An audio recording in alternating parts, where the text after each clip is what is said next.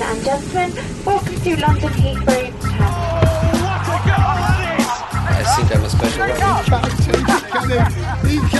Correspondentes Premier. Com João Castelo Branco e Ulisses Neto. That would be very nice.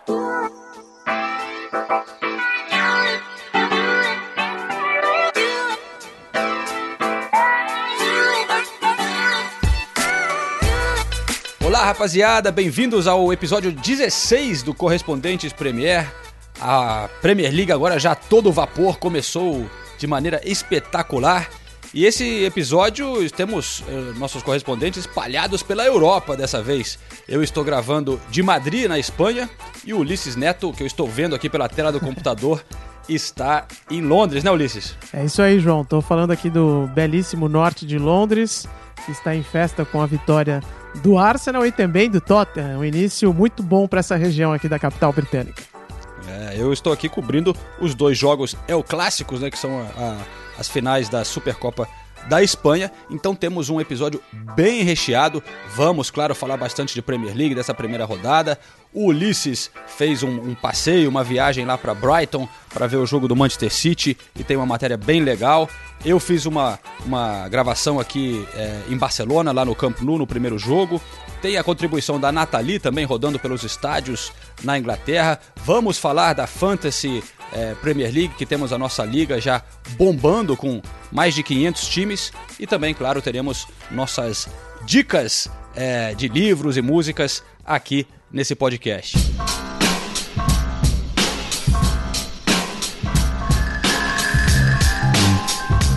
Então, Ulisses, é, vamos começar falando da Premier League, claro, né? É, olhando para a tabela, a gente tem que destacar o Manchester United, né? Nessa rodada, que talvez seja o time que começou impressionando mais. Não sei se você chegou a ver esse, esse jogo, mas é, o Manchester United chega, chegou chegando, né? É verdade, João. Primeiro é legal destacar também a quantidade de gols nessa primeira rodada da Premier League, né? Eu tava indo para Brighton na, no sábado e, e, quando antes de chegar lá já tinha o jogo do, do Arsenal na sexta-feira com sete gols. E aí depois o jogo do, do Liverpool com o Watford com mais seis gols. E continuou mais ou menos assim durante a rodada toda. O Manchester United fechou essa festa com 4 a 0 espetacular, dois gols maravilhosos. É, eu digo maravilhosos no sentido de apresentar o cartão de visita no novo clube do Lukaku, que até agora foi o grande destaque, na minha opinião. Acho que o Manchester United chegou com muita força lá na Jovem Pan, que eu trabalho lá também. Na sexta-feira eles fizeram um comentário: ah, o que, que você está achando da Premier League e tal. A minha aposta, eu falei, olha, ano passado eu disse que o Manchester United era o grande favorito, quebrei a cara. Mas o Mourinho tem um histórico de sempre se dar bem na segunda temporada dele nos É verdade. Né? Então, esse ano eu aposto de novo no Mourinho. Dobrei a aposta. Pelo menos pela primeira rodada deu certo. Você é, viu a sonora do Mourinho antes do jogo? A gente tem que, soltar, tem que, soltar, isso. ele começa a se empolgar e aí ele fala I'm on fire, não sei o que no final. I look forward to the season. I look to the season with optimism, with enthusiasm. I want to play. I want. Uh, I want to play West Ham, difficult match. Then I want to go to, to Swansea, difficult match. I want. I want the Champions League to start. I want. I want. I am on fire. Eu gostei também de ver no final do sábado que antes desse jogo do Manchester United, né, que foi no domingo, o sábado terminou com o Huddersfield liderando a tabela. Foi, foi talvez a grande surpresa, fora a zebra do Chelsea. É, o Huddersfield que venceu por 3 a 0 sobre o, o Crystal Palace, né? Que começo pro Crystal Palace, né? Porque tomar 3 a 0 na primeira rodada, e eles não jogaram contra o Manchester United, o Manchester City, eles jogaram contra o novato da Premier League. Levar uma pedrada dessa logo de cara já mostra que não vai ser nada fácil pro time, né? Daqui do sul de Londres. Exatamente. É, a gente falou do Manchester United, o Manchester City também é, começa forte, né? Pô, compraram, é o time que mais gastou, o time que mais comprou jogadores, reforçou bastante. Você que estava lá, Ulisses, é, fala um pouco de como é que chega o Manchester City, você acha? Olha, João, tem dois, dois aspectos importantes. Primeiro é o seguinte, né? O, o o Manchester City ganhou o jogo, e é sempre bom ganhar fora. A gente não sabia como é que era jogar lá, né? Em Brighton. Os times da Premier League não sabiam, ninguém nunca tinha jogado lá. Então isso pesa. Muitos estreantes na equipe, uh, três estreantes. O, o, o, Guardiola mais uma vez surpreendeu com, a, com, aquelas escalações dele que a gente sempre pega todo mundo, sempre pegam todo mundo de surpresa. Uh, pelo menos os comentários aqui, pelo que eu tinha lido na véspera, ninguém achava que o Danilo ia jogar, por exemplo, né? E o Sané que terminou bem a temporada passada estava no banco. E então tudo isso pesa no primeiro jogo. Que eu achei ali atrás do gol, que é difícil da gente ver, né? E eu não assisti o VT do jogo depois, eu tenho que confessar. Mas atrás do gol é difícil você ter uma análise. Mas o que eu consegui ver dali, que eu achei interessante, é que o City teve a posse de bola é, durante praticamente o jogo todo, os números eu vi aqui, quase 80% de posse de bola, um negócio absurdo. O, o, o Brighton tava com aquela proposta clara de não vamos ficar com a bola, deixa a bola com eles. E, e era para, na minha opinião, o Manchester City ter feito mais, sabe? Eles tiveram dificuldade para criar, com o ataque espetacular que eles têm. É, o Gabriel Jesus jogando ali do lado do Sérgio Agüero, que para mim também foi algo até surpreendente. A gente esperava que ia ter mais. mais que ia ser mais. É, Uma mais disputa pela vaga, não? É, então, não, eu acho, pensei até assim que, tipo, com um ataque desses. Ah, sim. Que, que, que o Manchester City estava vindo, que eles iam criar muitos gols e muitas oportunidades, e que ia ser, sei lá, 5 a 0 6 a 0 é, e não foi isso que aconteceu. Até o primeiro tempo foi bem difícil para o City. É, eu não acompanhei muito, mas gostei muito de escutar esse, esse seu passeio que você fez lá para Brighton. Eu também tive lá antes do começo da temporada, fiz uma reportagem para televisão sobre o clube e, e você preparou, né, Ulisses, um, uma matéria falando um pouco dessa história do Brighton, que tem uma história muito legal. É, não, não, não foi uma reportagem sobre o jogo, mas eu acho que a galera que nos acompanha vai gostar de, de escutar um pouco dessa desse clima de como é que é esse clube que chegou agora para a Premier League. É isso aí, João. Então vamos ouvir essa história lá em Brighton. No, quando eu terminar, eu vou contar para vocês um pouco de para vocês um pouco de bastidor dessa viagem até lá. E eu já te adianto que eu não segui o teu conselho. E olha, por muito pouco, mas muito pouco, eu não me dei mal em ter ido de carro. Mas vamos ouvir a história antes uh, lá em Brighton, que a ideia é mostrar como essa equipe foi erguida pela torcida. Está acontecendo algo semelhante agora com o São Paulo. É óbvio que o São Paulo é muito maior, é um time gigante do Brasil, mas os torcedores estão indo em massa no estádio, empurrando o time para ele não cair. O Brighton também esteve no fundo do poço, bem parecida com a história da portuguesa, e foram os torcedores que reverteram essa situação, e é o que a gente vai contar nessa história. Vamos ouvir lá.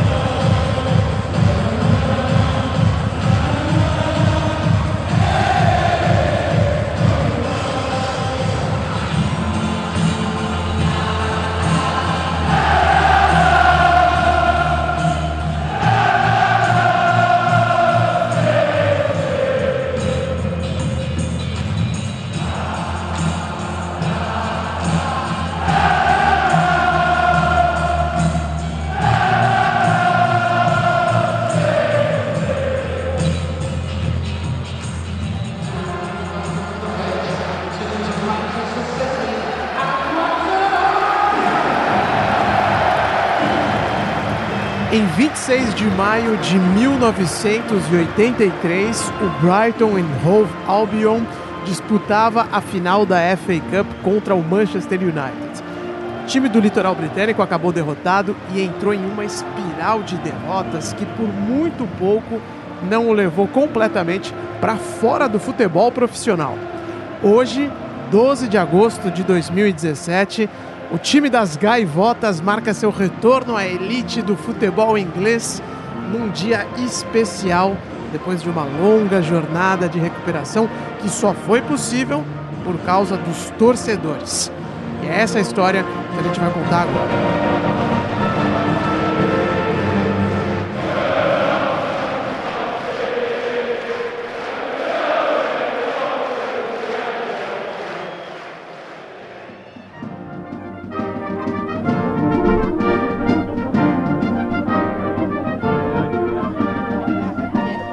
Na entrada principal aqui do American, American Express Stadium, casa do Brighton. Vai receber daqui a pouco seu primeiro jogo na história de Premier League. O estádio tem mais ou menos seis anos de idade. E o clima aqui é de interior mesmo. Brighton fica a mais ou menos umas duas horas de carro de Londres, mais uns 100 quilômetros, vai ter, porque tem que dar uma volta. E aí quando chega aqui, vocês estão ouvindo no fundo as gaivotas, é um dos símbolos do clube, né? Esse símbolo da cidade, porque Brighton é cheio de gaivota, mas aqui é afastado do centro, está longe da praia e tem um clima bem rural, bem de interior. Tanto que essa banda que vocês estavam ouvindo no fundo, é, ela está montada dentro de um coreto.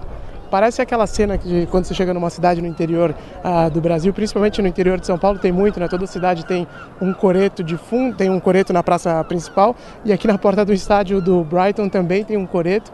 Os torcedores estão chegando em grande número aqui, são mais de 30 mil pessoas na capacidade e fica aqui uma aglomeração em volta do coreto. O pessoal ouvindo a banda tocar, a banda se chama LGB Brass Band, é uma banda grande aqui, tem bastante gente, mais uns 30 músicos quase, mais de 20 com certeza.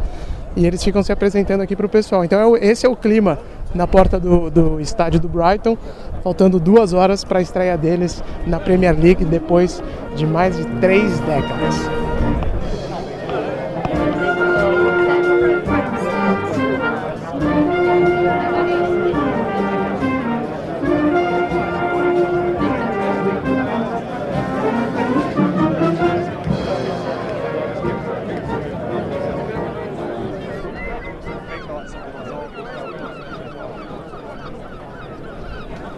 Estádio do Brighton, como eu disse, ele é novo, né? foi construído há poucos anos, não foi tão caro. Dá para perceber que ele tem um desenho bem interessante, porque quando você chega aqui, você vem por cima do estádio, ele está como se fosse numa baixada, né?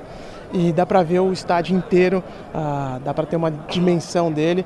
É um estádio simples, dá para ver que os, os materiais usados foram, foram baratos, né? não é nada de extravagante como o Wembley, Tem bloco de concreto aparente aqui, é, não é nada de, de, luxuoso, mas é muito bonito o desenho do estádio. Ele até parece um velódromo assim de cima, para vocês terem uma, uma ideia. Né? Pensa no velódromo do Rio de Janeiro que pegou fogo agora recentemente, ou então no, até no velódromo de Londres que era mais sofisticado, mas ele tem aquele formato, né? aquela onda, parece uma batata Pringles, vamos dizer assim.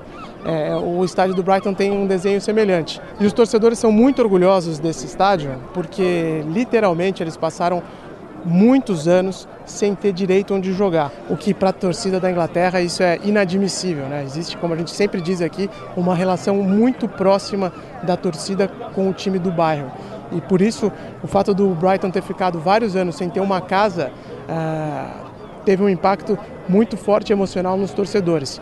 E eles são considerados os responsáveis por ter trazido o Brighton de volta ao topo do futebol inglês. Tanto é que aqui no estádio dá para ver em toda a circunferência dele, por onde a gente anda, tem sempre ah, cartazes, banners com a expressão together, né, que é juntos.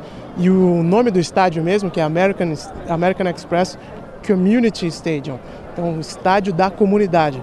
Isso dá uma pista de como os torcedores são importantes para esse time. It means a lot to all of us. I was just walking up to the ground from uh, having parked the car and um, it felt amazing to be, you know, you got Premier League Esse é o Simon, um torcedor do Brighton que eu conheci no Amex Stadium. Ele explicou que esse dia é muito importante para toda a torcida. Ele estacionou o carro perto do estádio e a caminhada até o portão de entrada teve uma sensação incrível.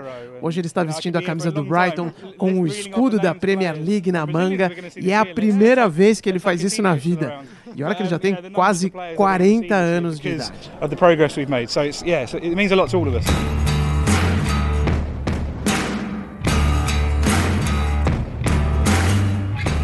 O momento mais dramático na história do Albion foi em 1995, quando o estádio do time, o antigo Goldstone Ground, foi vendido pelo cartola e empresário Bill Archer. O argumento era que a transação serviria para pagar as dívidas do time que àquela altura já sofria nas divisões inferiores da Inglaterra. O problema é que Archer não se preocupou em consultar os torcedores e pior ainda, não encontrou um campo alternativo para a equipe jogar. For sure, yeah, no, it really was. Um, I yeah, it was it was hard. Um, but the, the amazing thing was there was a core group of people foi muito duro, mas o incrível dessa história é que um grupo de torcedores se uniu e eles estão aí até hoje. Esse grupo conseguiu manter o time vivo. Alguns investidores que amavam a equipe apareceram e aos poucos nós fomos nos erguendo novamente. Foi isso que disse o Simon.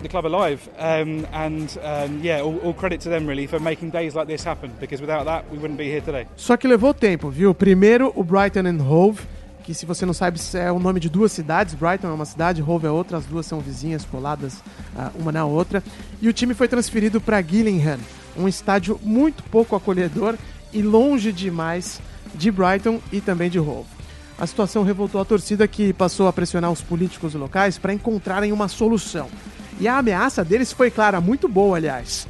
Ou os líderes municipais achavam uma nova casa para o Albion, ou os torcedores fundariam o Partido das Gaivotas e concorreriam na próxima eleição. Claro que os políticos ficaram muito ameaçados e decidiram agir. Deu certo, uma nova casa para a equipe foi encontrada, o estádio de Whitting. O problema é que ele deixava muito a desejar. Whitting era um estádio de atletismo originalmente. Ficou claro para a torcida que eles deveriam achar um lugar na região e construir um estádio do zero. Well, the fans were huge, and bringing it here was nearly went out of existence. And uh, Os torcedores tiveram um papel imenso na construção desse estádio, me disse o Jordan, outro torcedor do Brighton, que assistiu a partida contra o Manchester City nesse final de semana ao lado de seu pai. Ele disse que houve um movimento de resistência da torcida, que primeiro conseguiu expulsar o Bill Archer do clube, aquele diretor responsável pela venda do estádio antigo, e depois liderando um movimento que levou 11 anos para conseguir o alvará de construção do Amex Stadium, onde ele está hoje. At our old ground, the Withdean, there's uh, we had crowds of 4,000 there. And, uh, now we've got 30,000 here in Premier League. Eu tinha um ingresso da temporada no Whitting e lá a nossa capacidade era para 4 mil torcedores. Agora temos mais de 30 mil pessoas vindo aqui com cobertura da imprensa internacional. Isso tudo é fantástico. Notes and songs are not to make you bitter. A mobilização da torcida fez com que o Brighton literalmente ressurgisse das cinzas. Primeiro expulsando o Cartola que vendeu a casa antiga, o novo presidente assumiu o posto, Dick Knight, torcedor antigo da equipe. Claro que o time também contou com a indispensável presença de um investidor. Em 2009, Tony Bloom, um multimilionário nascido em Brighton e que fez fortuna jogando pôquer, vejam só, injetou os recursos necessários para viabilizar a construção do estádio e também do centro de treinamentos, que custaram, no total, o equivalente a um bilhão de reais. A cereja desse bolo está até no patrocinador do Falmer Stadium, que é o nome original da casa do Albion. Falmer é a vila ah, na região de Brighton, onde o estádio foi construído. A dona do Naming Rights, a operadora de cartão de crédito American Express, tem a sede da sua filial europeia na cidade, na região de Brighton. E é a maior empregadora do setor privado dessa área. Então fazia todo sentido associar a marca ao clube, que é símbolo da comunidade local.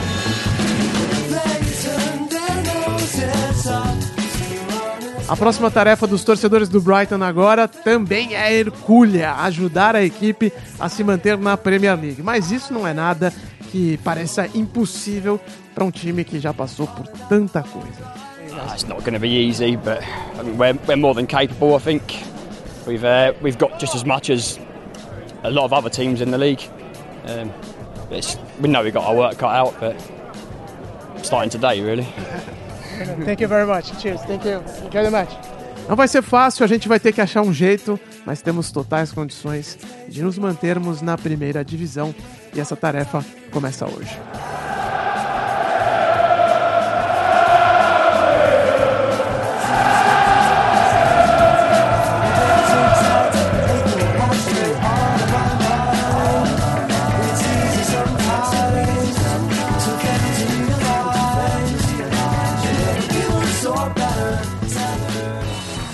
Então, Ulisses, bom, quando eu fui pra lá, eu falei, eu fui de trem, tranquilo, pô, uma baita viagem gostosa, rapidinho de Londres, tem até um mergulho lá no mar.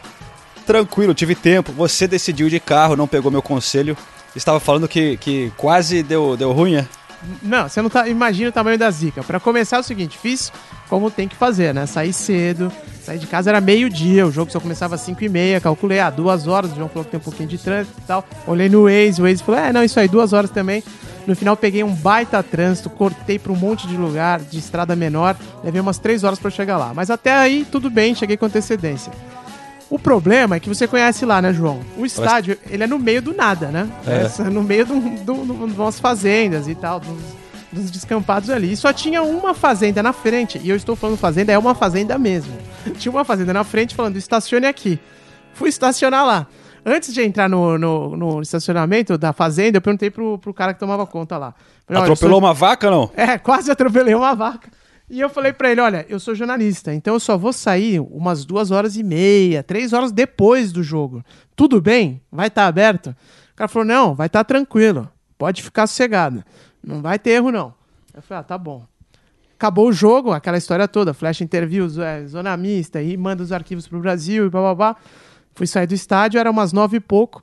Quando eu chego, cara, na fazenda, tudo apagado, naquele breu, já tava escuro. Quando eu chego na fazenda, um portão gigante de aço, com um cadeado, que era um bitelo, velho, travado, e o meu carro do outro, do lado de dentro, cara. Puta. Imagina isso, eu falei, meu Deus, e eu só pensava, o João falou, vai de trem, vai de trem, agora eu vou ter que voltar de trem e vir pra Brighton amanhã de novo. Só que eu pensei, não, não vou, vai acabar meu domingo se eu tiver que fazer isso, né? Saí andando ali pelo meio das, da fazenda, passei por dois cemitérios, sem brincadeira.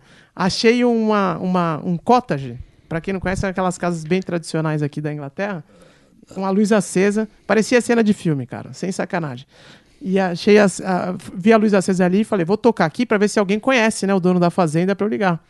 Aí to, bati lá, bati palma e tal, chamei, veio um, um- vi, a, vi a mulher pela janela preparando o jantar e tal, ela me olhou, até ficou assustada, porque no meio do breu, né, o que, que esse cara tá fazendo Porra, aqui? parece um maluco Sábado à noite, né? no meio do nada. Aí ela demorou, chamou o marido, o marido veio abrir a porta, ele, ah, pois não, eu, olha, desculpa, é, tá te incomodando aí, mas é que aconteceu o seguinte, meu carro ficou travado lá na fazenda e tal, você conhece o dono da fazenda, alguma coisa pra eu ligar? Aí o cara, ah, não é um cadeado de código? Eu falei, é, "Ah, eu acho que o código é 666. Tá brincando. Eu ainda, eu ainda pensei, que número sugestivo, né? Aí eu falei, sério? Ele, é, peraí que eu vou perguntar pra minha mulher. Foi lá dentro de casa, voltou e falou, é isso aí, 6666, eram quatro meias. Coloca lá que vai dar certo. Voltei no cadeado, coloquei 666, abri o cadeado, abri o portão e consegui sair com o meu carro, bicho. Você acredita? sensacional. Bom, sorte sua que não foi nos Estados Unidos, sei lá, teria saído um cara com uma espingarda, Uma né? velho? carabina.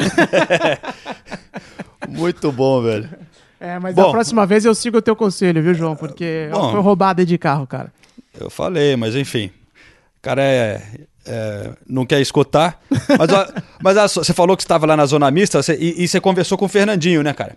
É. sempre, se- sempre bom ouvir o Fernandinho, que ele é um cara que, né? Não, é, demais. Muito experiente, está lá há muito tempo. V- vamos ouvir o que, ele, o que ele tinha para dizer do, desse começo de temporada do time? Vamos sim, ele fala bem sobre essa história de, de- da- da- dos, dos- dos novos jogadores e como isso vai influenciar a temporada do Manchester City. Vamos ouvir essa análise do Fernandinho e do trabalho que ele tem para fazer para ajudar os colegas a entenderem o que o Pep Guardiola tem de proposta.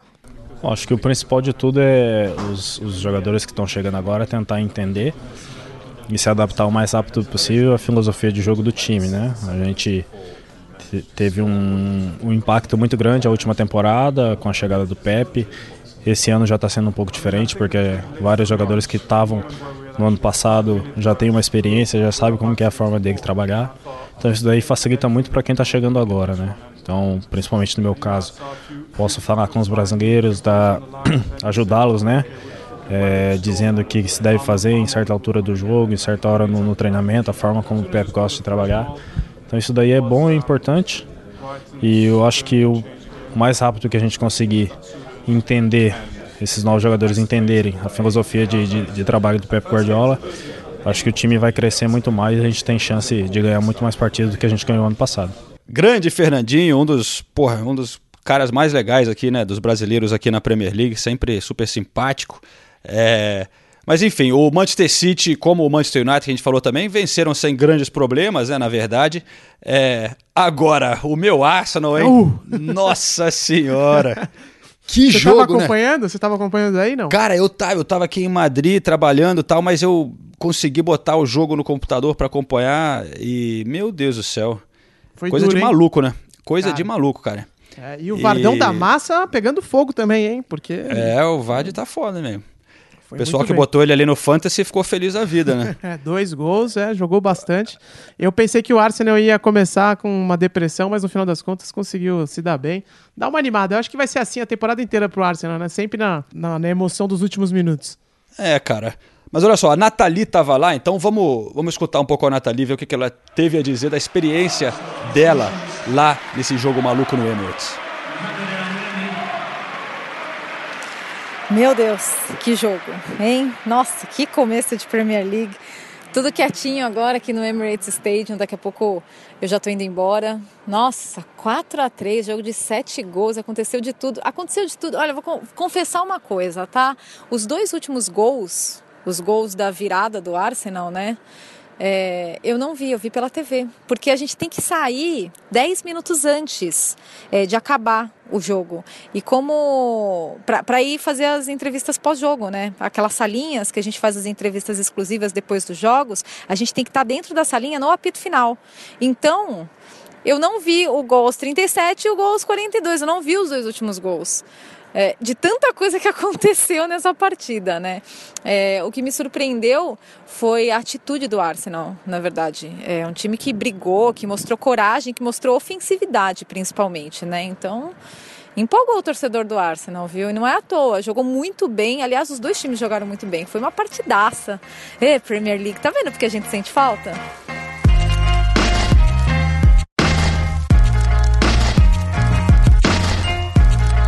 É, Nathalie, ainda bem que você não secou meu Arsenal, pô. Eu Tava preocupado. Eu fiquei mandando recado pra ela. falei, Sai daí, Nathalie, vai embora, pô. Não, Sai zica, né? É, que isso, velho. Meu Deus.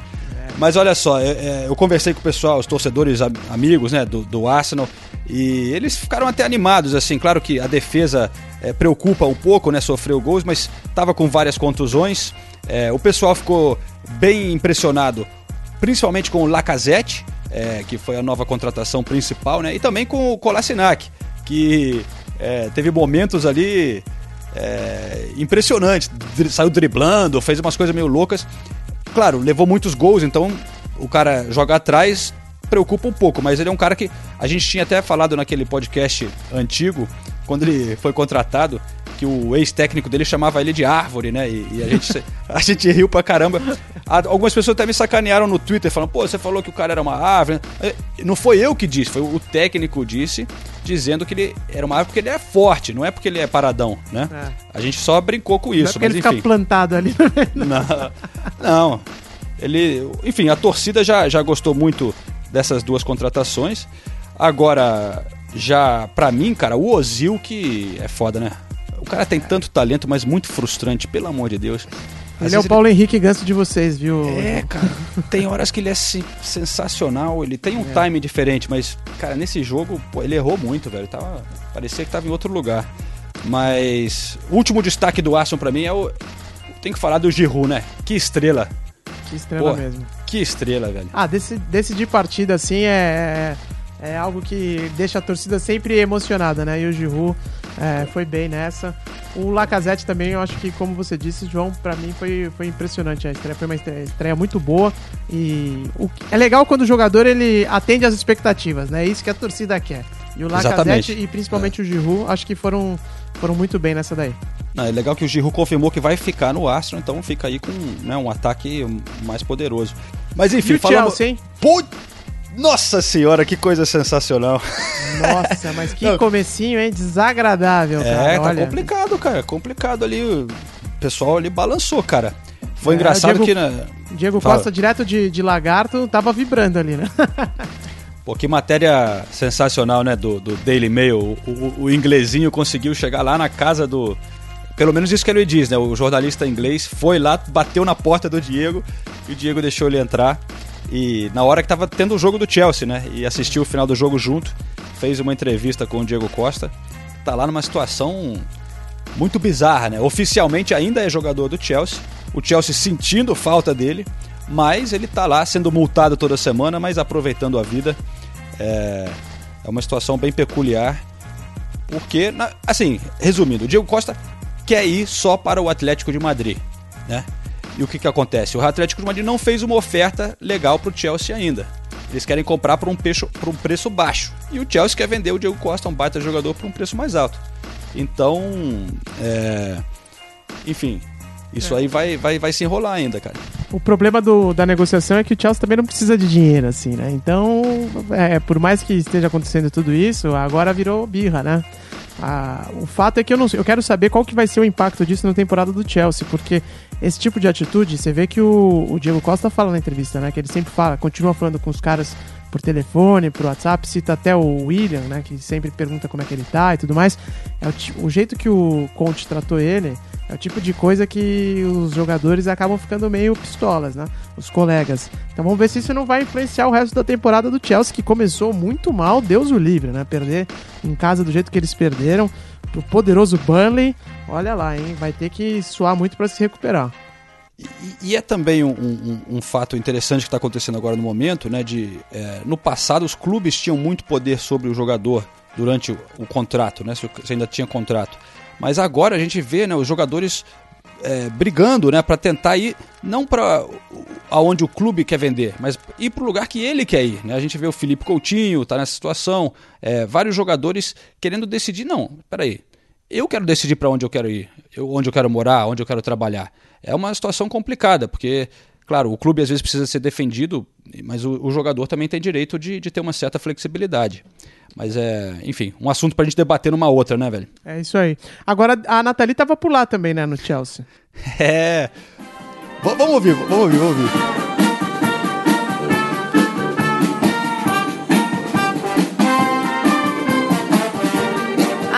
Você sabe que você chegou em Stamford Bridge quando você ouve a bandinha tocando. Eu acho demais essa bandinha do Stamford Bridge. Eles tocam músicas é, contemporâneas, não só o hino do Chelsea, mas essas músicas mais modernas, mais conhecidas, eles também tocam.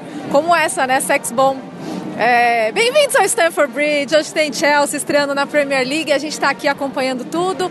Chelsea Burnley, hein? O que, que será que vai dar esse jogo? Todo mundo aponta o Chelsea como favorito, né? Óbvio. É, Nathalie. Não foi bem assim, né? Trairagem do editor, hein? O editor podia ter cortado isso daí, velho. Não, mas ninguém esperava, né? Engraçado, que lá Ninguém na esperava, ESPN ninguém tá, tá né? tendo uma, uma brincadeira lá, um- uma competição, o sobrevivente no Aham. futebol no mundo, que todo mundo tem que apostar num time em cada rodada que vai vencer, e aí os caras vão sendo eliminados, né? São 25 talents, né? Comentaristas e repórteres. Metade da galera já, já dançou nessa rodada, porque botou o Chelsea lá. A Nathalie, uma delas.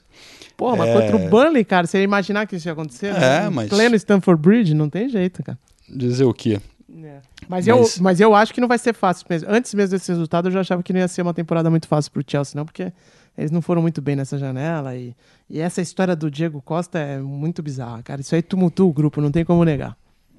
É verdade.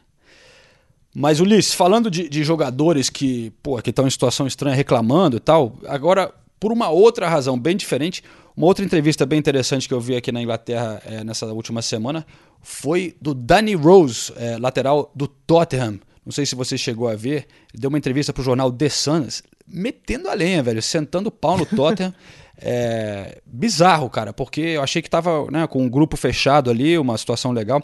Só que ele reclamou muito, principalmente é, dos salários do Tottenham, né, dizendo que é, ele acha que vale muito mais, que ele devia ganhar mais, porque em, em- outros clubes maiores os salários, é, os jogadores ganham até o dobro do que, do que ele ganha. Então ele ficou reclamando ali. Na Tá, realidade, tá cheiro de que ele ficou meio, meio enci- enciumado, deve ser, por causa do Kyle Walker, né? Que saiu É, que era o tal. parceiro dele. É. E, e foi ganhar o dobro. Mas, pô, são poucos clubes, na verdade, que, que podem pagar essas. Né? Na, na Inglaterra é, é o Chelsea, o Manchester City, o Manchester United.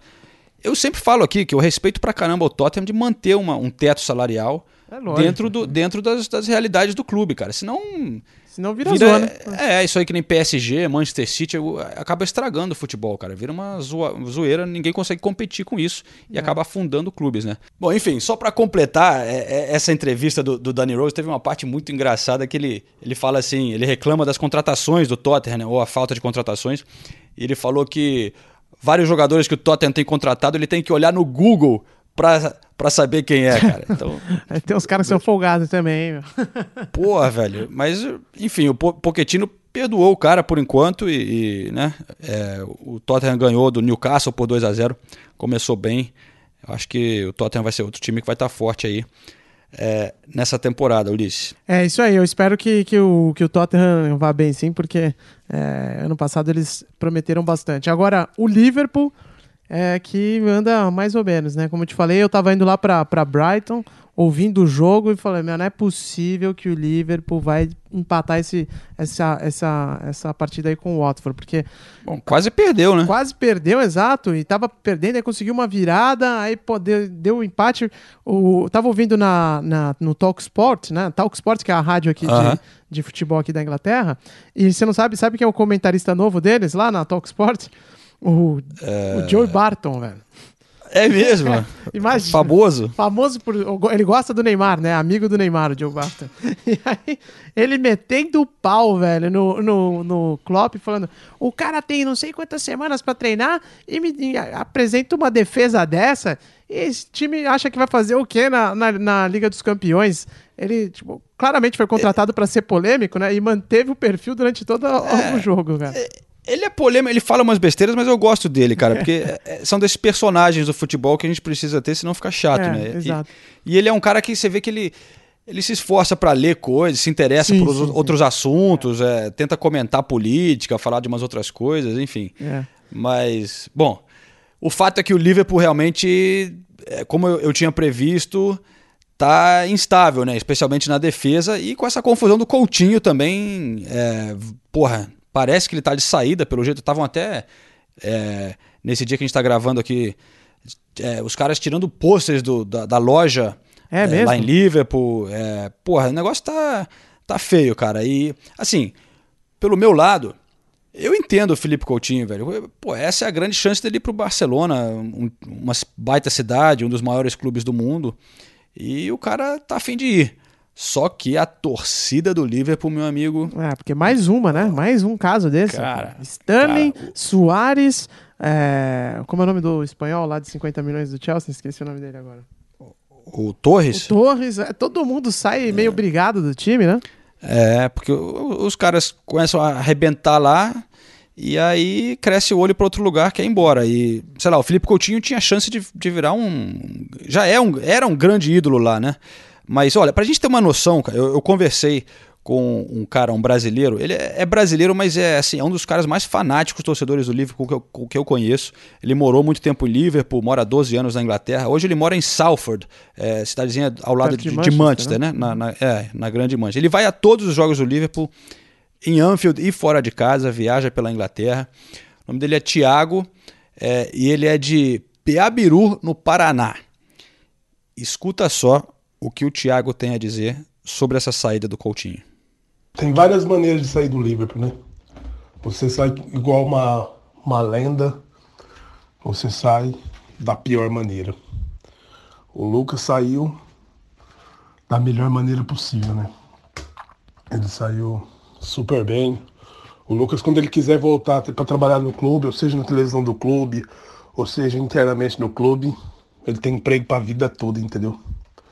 Porque carreira de jogador é curta pode ganhar muito dinheiro jogando bola, mas também com o tempo também o dinheiro pode acabar. E da maneira que o Coutinho tá saindo, ele tá saindo igual a rato do Liverpool, sério mesmo. Porque o ódio que ele tá que a torcida tá ficando dele é gigantesco.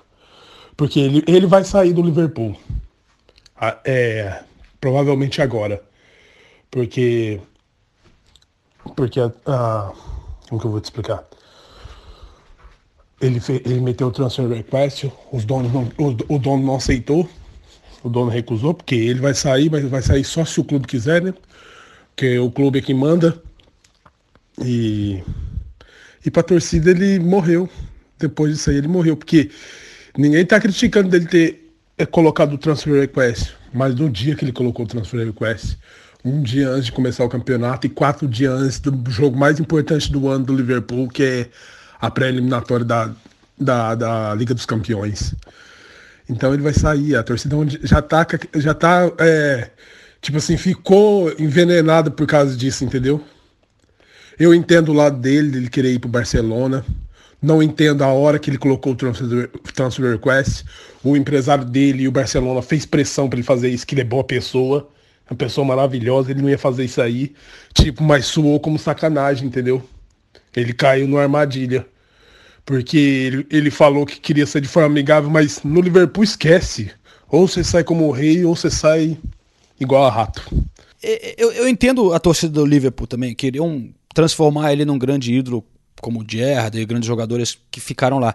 Mas eu também sinto um pouco de pena do Coutinho, cara, que eu sinceramente acho que ele tá tentou fazer de uma maneira tranquila. Ele não ficou forçando a barra, ele deixou a coisa andar. Ele ficou imaginando, eu, eu acho que se o Barcelona chegasse com uma oferta como chegou já de quase 100 milhões de euros, que o clube ia acabar liberando, entendeu? É, então ele não ficou forçando isso. Ele ia, mas só, só que agora aí o clube começou a falar não, não vou vender, não vou vender e ele deve, com, com certeza, com pressão dos empresários, sentiu que a única cartada que ele tinha era fazer esse transfer request, né, que é pedir para uhum. sair. É, mas realmente vem num momento horrível para o Liverpool, porque uhum. já começou a temporada, tem esse jogo né, também da Champions, ele ficou de fora já, não, não, não foi com o time. Enfim, o negócio está feio. Só que tem o outro lado, que é o Barcelona, que está lá desesperado esperando ele, né? E, e, é aqui que eu estive. Agora estou em Madrid, mas eu, eu estive lá em, em, Barcelona acompanhando é, esse clássico, como eu falei no, no, começo do podcast. E vamos dar uma escutada, Ulisses, no meu passeio lá por, pelo Campo Opa, Nou? Vamos ver, ó. Tive recentemente no Campo Nou, é espetacular, né? E, e tá ficando tá... velhinho, né? Tá, tá com a cara de velho, mas só que é, tem cara de estádio. Eu acho isso que eu gosto do Camp Nou. Porque tem cara de estádio ainda. Às vezes você vai nos quando tem muito cara de arena, eu, eu não gosto muito. Ele tá velho, tá meio caidão, assim. Mas tem cara de estádio e isso me agrada. Parece, me lembrou muito Morumbi por esse aspecto que você falou, de tá ficando velhinho. Vamos lá então, vamos dar uma passada em Barcelona.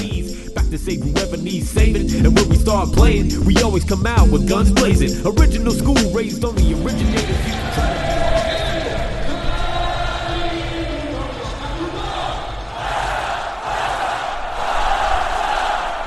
É, Ulisses, amigos do Correspondentes Premier, infelizmente perdi essa primeira rodada da Premier League, que foi sensacional, gostaria de estar aí, mas não dá para reclamar, né? Estou na Espanha acompanhando esses dois jogos clássicos Real Madrid e Barcelona. Nesse momento estou aqui chegando no Camp Nou para o primeiro jogo, gravando aqui e realmente é, é uma sensação especial. Esse jogo é de um outro nível. Eu acompanho a Premier League sempre. É, eu acho que é, sem dúvida, o melhor campeonato com os melhores jogos. Mas quando se trata de Real Madrid e Barcelona, eu acho que não há dúvida que esse é o maior jogo de clubes do mundo. E você entra aqui no estádio, é de arrepiar por tudo o que significa. Você sente que o mundo todo está assistindo. Entrar no Camp Nou, um estádio lendário, enorme, né, com tanta gente, é, com muita história, onde passaram tantos craques brasileiros, é uma coisa que realmente, para mim, é, é de arrepiar.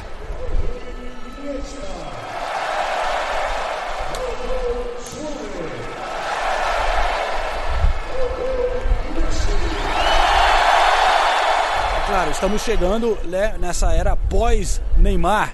E então vamos sentir um pouquinho do clima por aqui. Se eu conseguir encontrar algum cada porque tem muito turista por aqui, é impressionante. Todo mundo querendo vir aqui, você vê andando por aqui é, muçulmanos, né, usando o traje típico. Você vê muito japonês, chinês, é, realmente pessoas do mundo inteiro e também, claro, brasileiros por aqui. Qual é o seu nome? Ingrid. E você? Roberto. Os dois aqui, um com uma, ela com a camisa do Corinthians e ele do Palmeiras. Um casal é, é, polêmico, vamos dizer, né? vamos ter que falar com as vuvuzelas às vezes, mas... É, vem cá, você que está morando em Barcelona então, como é que foi a reação assim para um brasileiro morando aqui? Como é que foi a, a, a saída do Neymar? A, a, repercussão que você sentiu por, por, pelos é, espanhóis, os catalães? foi muito negativa. A imprensa, como todo mundo podia acompanhar, foi com muita raiva. A torcida não perdoa de forma alguma. Em todos os bares que nós frequentamos, todo mundo está muito magoado. Acho que foi uma traição que Neymar fez. E as pessoas não aceitam, inclusive torcem para que ele dê completamente errado no PSG, que o PSG não ganha nada e que ele não ganha em nada. As pessoas não gostaram, sentiram muita falta. Ma- Mas mesmo assim, você que tá. Eu falei que é corintiano, mas é uma camisa meio do Brasil, meio do Corinthians, sim, né? sim. É, e mesmo assim, você vem com a camisa bra- brasileira sem problema, assim. Não, é tranquilo. Eu acho que foi uma, uma opção dele. Ele também talvez não tivesse tanta oportunidade de ser o melhor do mundo jogando do lado de Messi. Mas aqui todo mundo vê como uma coisa financeira mesmo. Mas eu acho que ele fez o certo, foi corajoso. E a sensação de vir num jogo desse aqui é, é- é especial, né? Não é qualquer dia Real Madrid e Barcelona. Eu tava falando pra ela, como diz a canção, entre os meus sonhos mais lindos, eu não esperava ver Barcelona e Real Madrid na minha vida. do mundo, né? É o maior jogo do mundo. Barcelona e Real Madrid não tem outro igual. Pra gente que gosta de futebol, né? Legal, prazer conhecer vocês. Bom Prazer jogo foi aí. nosso, viu? Igualmente. Perdona, habla espanhol não? No meio de tantos turistas, eu vou tentar achar algum torcedor de Barcelona mesmo. Olá, de onde eres usted? Hello. We Barca, Barca, Barca. Where, where are you from? From Israel. Israel. Yeah. Oh, Slovakia. Slovakia. Yeah. Uh, Canada. Canada. Yeah. Okay. Yeah. I come from uh, France. Se sente com Neymar? Traicionat. Una miqueta. Eh, em Ele falou ali em catalão, então não deu pra entender tudo, mas deu pra entender mais ou menos. A, a palavra traição foi o, o, o que deu pra pegar disso daí. Yo como socio no me molestó porque con- yo lo sé que él quería mejor para su futuro. Pues suerte para. Muchas gracias. Nada, hombre. Esse torcedor foi bem simpático, até que o Neymar disse que tudo bem, ele tinha que cuidar da vida dele e não se sente magoado com a saída do brasileiro. Então não é todo mundo que tá bravo com o Neymar, não. Sempre tem muito turista aqui, mas eu não sei se por ser a Supercopa, se tem menos é, ingressos de sócios e mais disponíveis para outras pessoas comprarem. Mas é impressionante o número de turistas. E claro, todo mundo tem direito de vir, legal para quem conseguiu vir, né? É, mas o clima fica diferente. Eles não cantaram a música, o hino do Barcelona com, como às vezes cantam. É, é um espetáculo para inglês ver também, para muito turista. E algumas partes do estádio até vazias. Não vendeu tudo. É, que eu acho impressionante para um clássico, né? De repente a Supercopa não é tão importante. E uma coisa que o Mauro César não vai gostar nada, é que todo mundo com pau de selfie, né? Na Inglaterra é proibido o selfie stick nos estádios. Aqui tá bombando o pau de selfie por todo lado na arquibancada.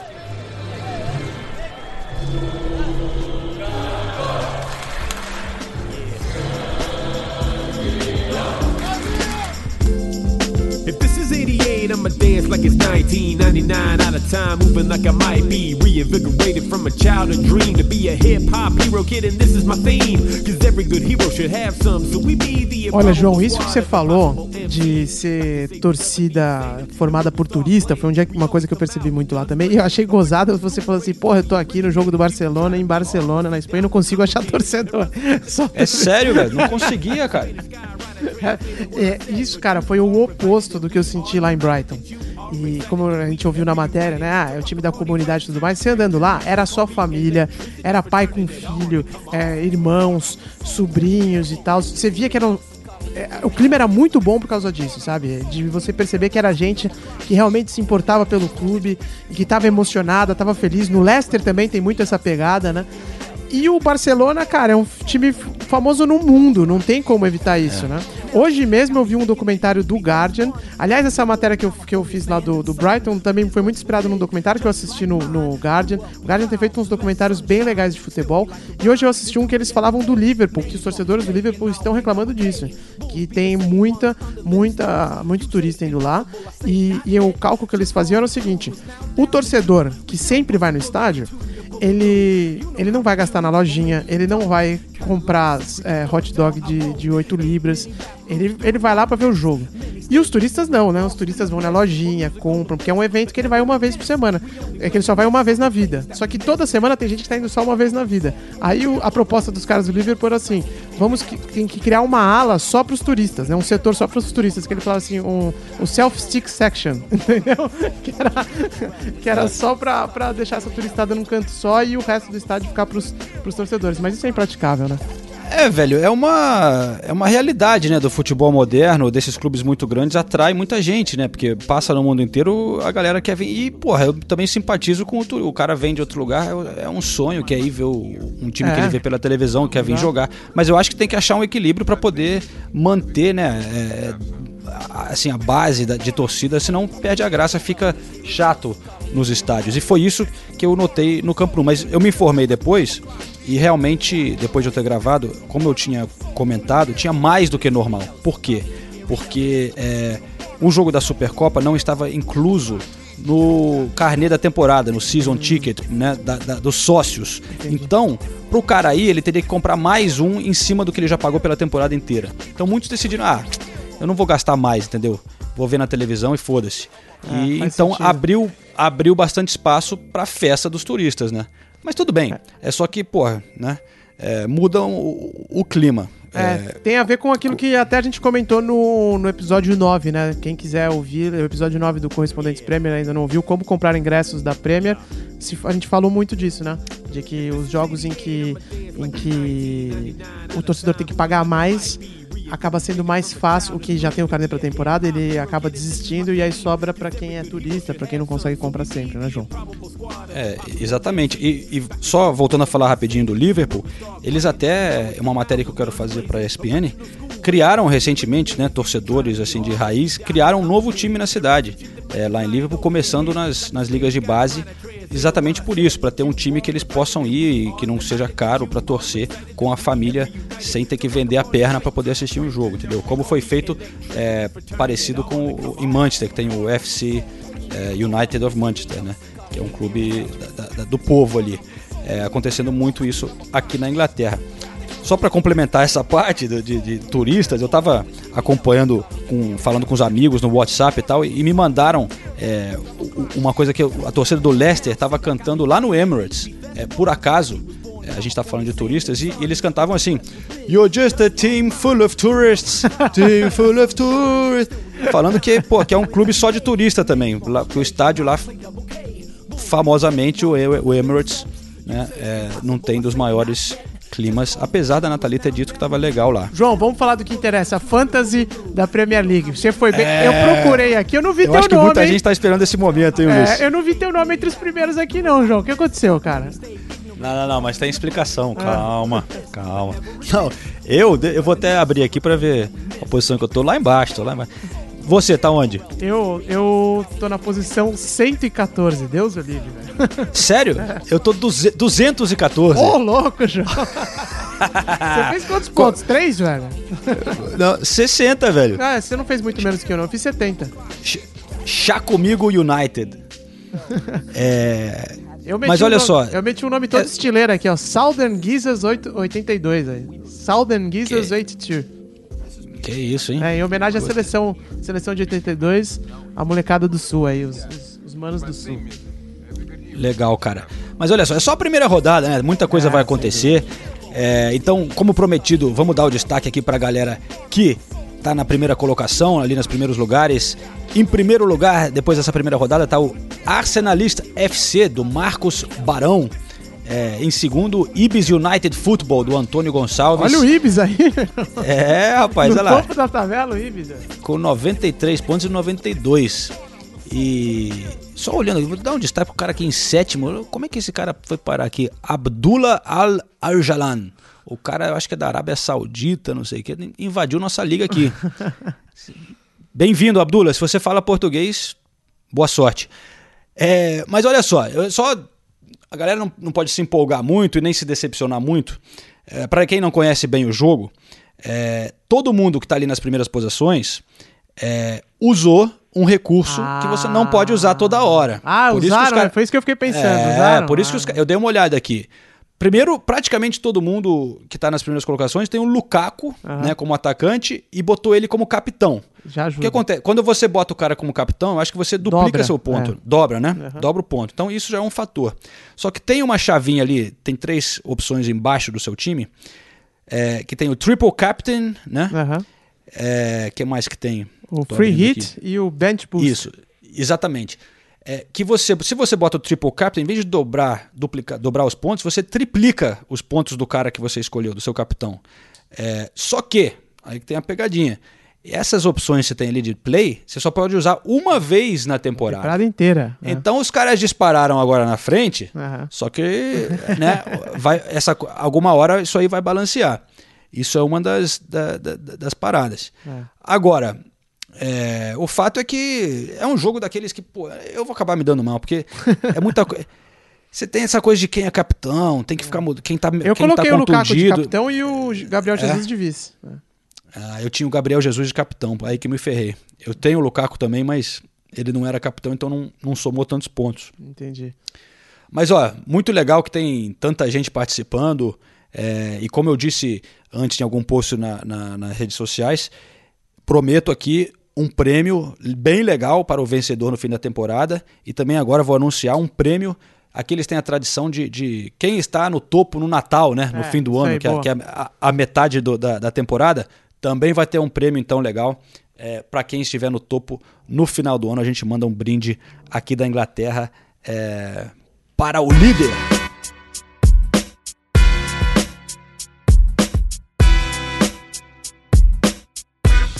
Vamos encerrar então, João? Mais alguma coisa pra falar ou vamos lá pras recomendações e encerrar o programa de hoje que tá gigantesco? É, ficou grande, né? Eu, mas hoje era um programa especial, primeiro depois que eu voltei de férias, né? E a gente tá aqui espalhado é, pela Europa. Queria passar um pouco desse gostinho de, de- da experiência em estádios bem diferentes, né? Do Campo Nu e lá do Amex Community Stadium em Brighton, lá dos opostos do, do, do futebol, né? Um clube pequenininho e um gigante. É isso aí, Ulisses. Vamos encerrar só. Primeiro eu quero passar, como sempre, a recomendação de livro da semana. Ok. E já que eu tô aqui na Espanha e, e falei um pouco do clássico, tem um livro que eu li já há algum tempo que é muito legal e eu recomendo realmente, é, do jornalista inglês é, Sid Lowe. O livro é Fear and Loathing in La Liga. Ah, medo e o- delírio.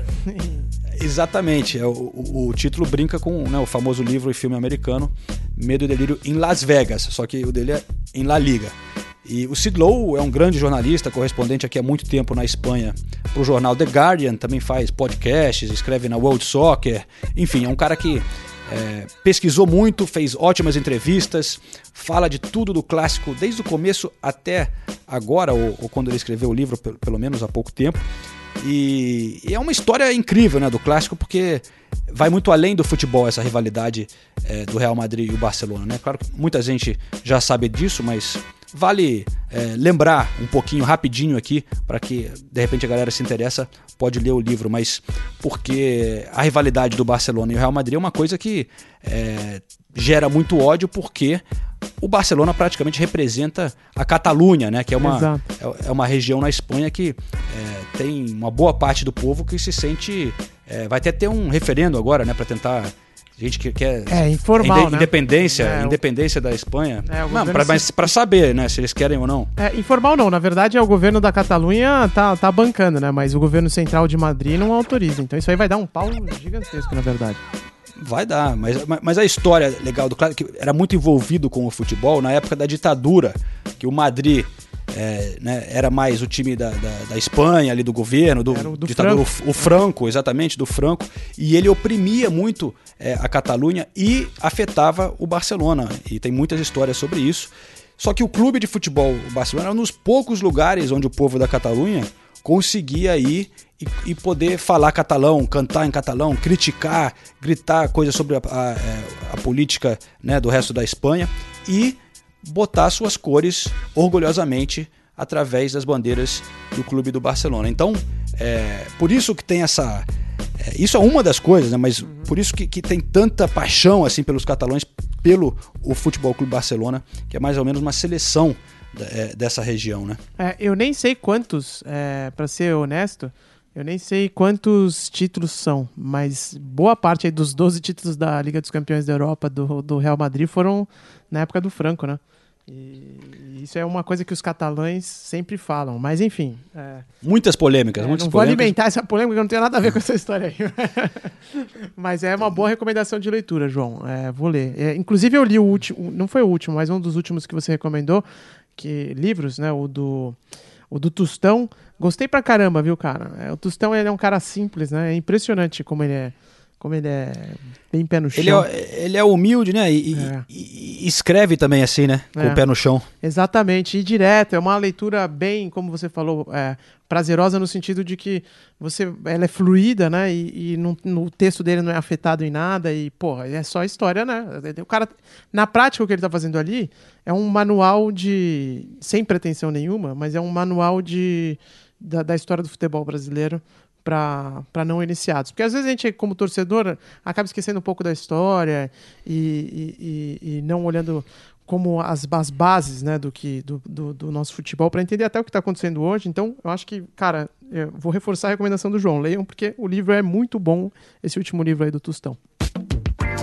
É isso aí, rapaziada. Então, estamos começando a escutar a música semanal de Ulisses Neto. Semana que vem tem mais. Deixa eu falar qualquer música, né? A música Claro, é, claro, é, é um grupo, um coletivo de músicos, vamos dizer, o, The Ecocentrics, que é um pessoal lá dos Estados Unidos. E tem, tem- tá ouvindo uma voz de mocinha por fundo, no fundo aí, que é a filha do Liminha, a Tita Lima, que tá cantando. O nome dessa música é O Sol. Recomendo que vocês procurem esse, esse álbum que é bem legal, The Echo Hotel. É, tá no. Tá no Spotify, nesses players de música e nos agregadores de música. E o nome dessa música é O Sol, como eu disse. Quem tá cantando é a Tita Lima, a música do grupo The Ecocentrics.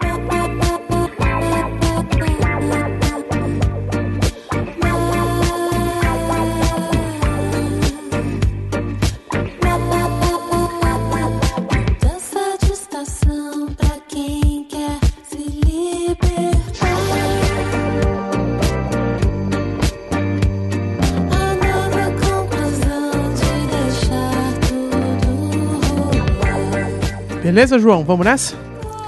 Beleza, cara. Até a próxima, então, pro pessoal que nos acompanhou. Tem mais Champions League. Próxima rodada tem Tottenham e Chelsea. Jogão lá em Wembley, né? Agora a nova casa do Tottenham. Está marcado para eu ir para lá, só que eu acho que eu vou ter que mudar. Parece que eu talvez vá para Paris, cara, acompanhar O Neymar? o jogo do Neymar no, jogando pela primeira vez no estádio do PSG, é, o Parc des Princes. Então eu vou ter que dividir um pouco meu tempo agora entre, entre Neymar e Premier League também. Eita. Mas é bom que assim o nosso podcast fica com mais variado, né? Com ligas do mundo inteiro. É, tá ficando internacional o negócio. É isso aí. Maravilha. Valeu então, galera. Porra, muito prazer ter vocês por aqui. E até semana que vem, então. Valeu, pessoal. Um abração. Até mais. É, não esqueçam de mandar pergunta pra gente lá aí no Twitter, arroba Correspo Premier.